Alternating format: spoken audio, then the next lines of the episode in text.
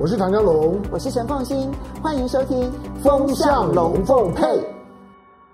非常谢谢大家呢，周末的时候还可以跟大家来聊一聊、谈一谈很多。其实我对于国际上面的一些观察，今天我想要跟大家分享哦，一个最近其实不断在思考的一个问题，那就是呢，美国总统拜登上任之后，他不断的强调，他要纠集所有的，比如讲他可能用的是民族啦，或者是价值相同的盟友，然后一起呢来。防堵这个中国去改变全球的秩序，他用的这一些字眼，不管是民主盟友也好，或者是价值同盟的这些盟友也好，其实，在台湾呢，在解读这些事情的时候呢，我们都会觉得说，美国说了，当然是会成真，但事实上真的是如此吗？其实，你最近你会发现到说，似乎看到过去传统的美国盟友，并不是这么样子的买单。我们去思考那个背后很多很多的因素。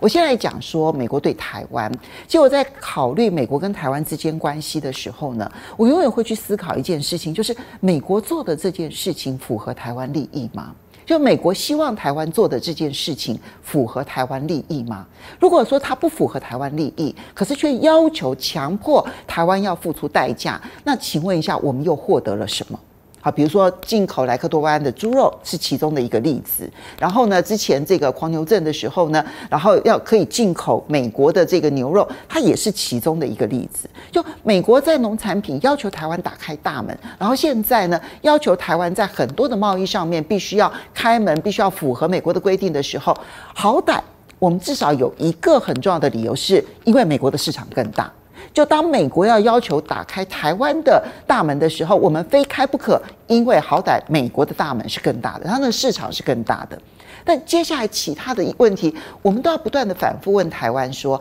这个对台湾来讲，我们符合我们的利益吗？那如果说不符合我们的利益，我们换到的代价又是什么？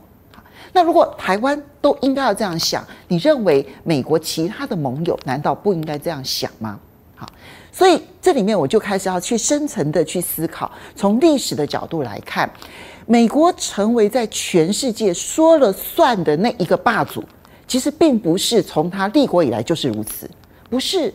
事实上，应该是在二次世界大战之后，当全世界区分成为民主、共产两个体系的时候呢，这个整个的非共产体系里头，逐渐的形成了一个美国老大哥这样子的一个概念。其实那是在二次世界大战之后才开始逐步的形成的。那么大家回想一下，他在那个冷战时期的时候。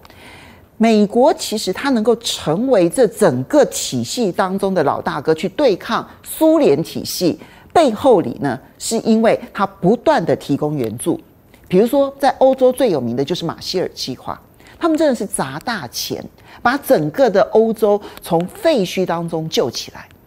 日本成为美国的小老弟。因为它的美元资助，其实帮助日本是非常大的，尤其是安全上面的一个保证，然后再加上美元的一些资助，就使得日本从废墟、从战败国，然后逐步的再度的崛起，成为一个工业大国。台湾当然也接受了美元的一个帮助。其实，在一九五零年代之后的那个十年到二十年期间，如果少了那一个美元帮助的话，其实台湾恐怕要站得稳都不是一件容易的事情。所以，确实，美元在冷战时期的时候扮演了非常重要的角色。可是，我很想问问大家，自从一九九零年，就一九八九年这苏东坡，然后呢，这个苏联解体了之后，请问美国还有继续扮演那一个美元的角色吗？似乎没有再听到了，因为从那一刻开始，美国就是全世界唯一的老大哥了。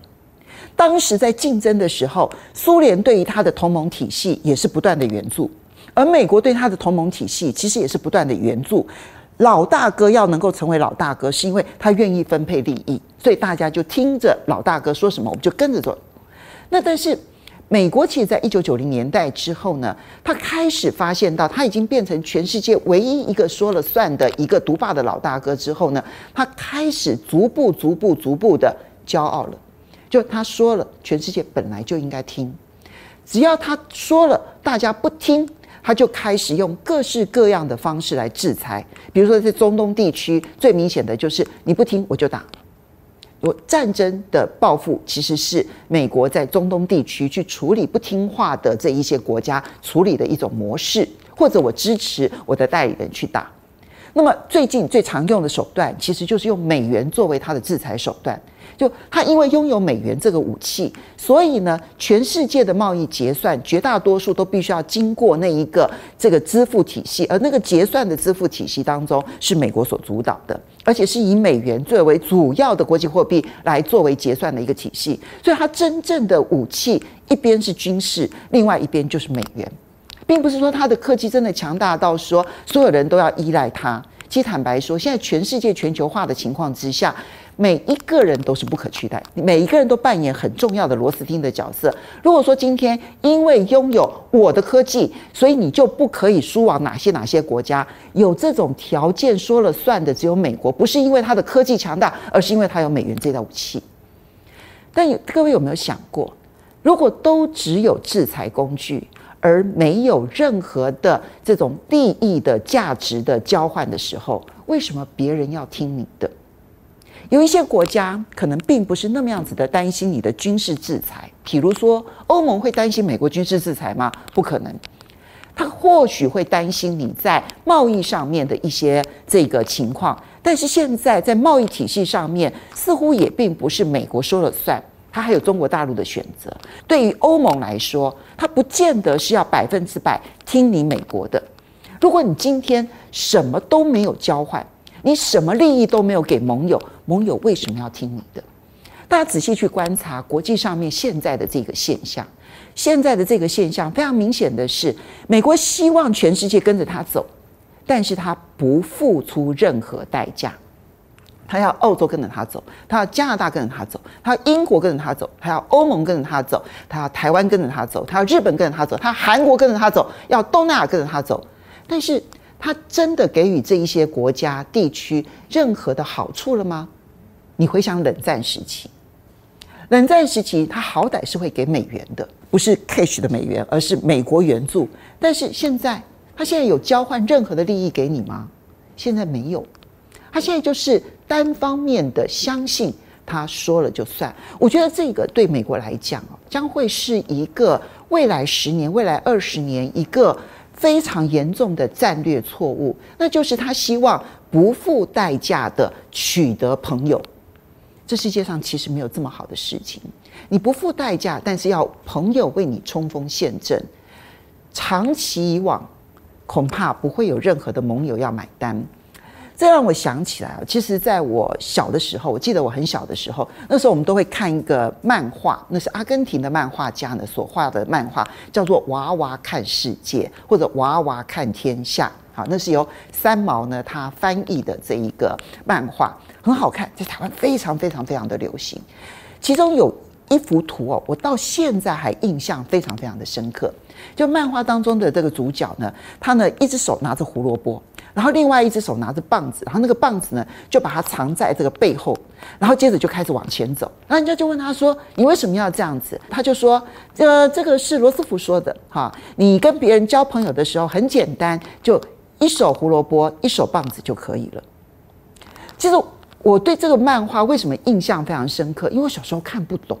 我想说这什么意思？什么叫做一手胡萝卜，一手棒子？我后来长大了之后啊，那么其实，在研究美国的历史，尤其在他们的战略发展的过程当中，后来就清楚了，老罗斯福，他是等于是在二十世纪美国的第二位总统，哈，其实等于是实质的第一位总统，因为他一九零一年的时候呢，正式的就任副总统，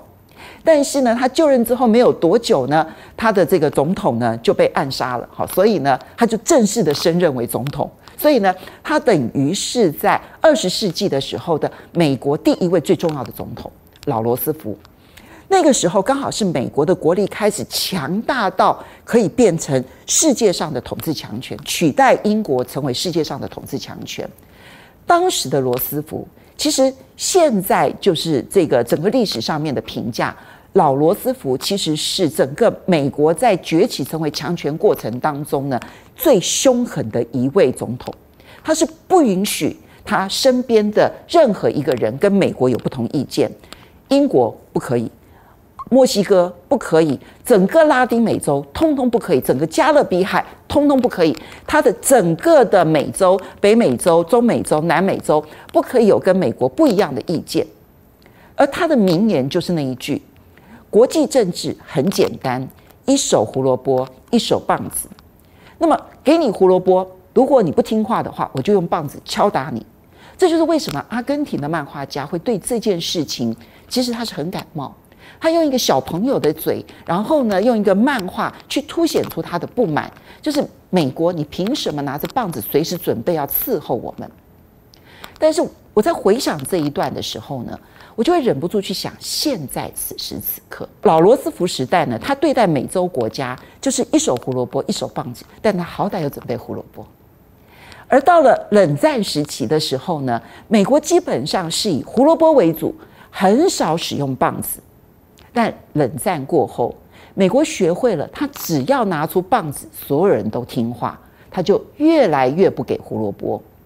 我觉得现在的美国战略家已经开始忘记了，他们曾经是一手胡萝卜一手棒子的一个时代，而现在只剩下棒子的美国，他还能够在国际上面交到好朋友，然后真正的建立盟友的这样子一个联盟关系吗？他能不能够回去思考一下，如果没有胡萝卜，谁要跟他站在一起？但是从另外一个角度来看，他还能给胡萝卜吗？因为在美国内部的政治上面来看的话，他现在面临的一个最大的问题是，看起来他的经济发展，但事实上他的贫富差距是越来越大。所以底层结构里头，其实有一大群的人，其实对于他的美国梦不再有实现的可能这件事情，是充满了不满。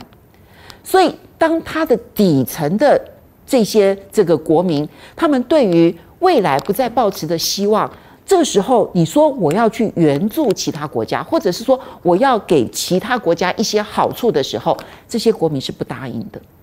当你的国力是在蒸蒸日上，所有人都在往上走的时候，这时候会觉得我做点好事去援助其他国家，这个是我的骄傲。但如果我的生活都已经没有办法每一天比一天更好的时候，这时候你要他交出援助的这个可能性，他是不愿意的。所以美国现在内部遇到的困境是，因为他内部贫富差距大，所以有一大群的美国民众是不愿意给予外援的。而不再给予外援的美国，他还能不能够去像他所想象的团结国际盟友呢？失去了胡萝卜的美国，还能不能够有国际盟友？我觉得这是我们在看待拜登上任了之后，他的整个国际战略当中可能最脆弱的一环，但是似乎没有人真正的点出来。对于美国来说，当你不愿意付任何的代价给其他国家，其他国家凭什么要听你的？很高兴今天周末的时候来跟大家分享这些观点，我们下次再见喽。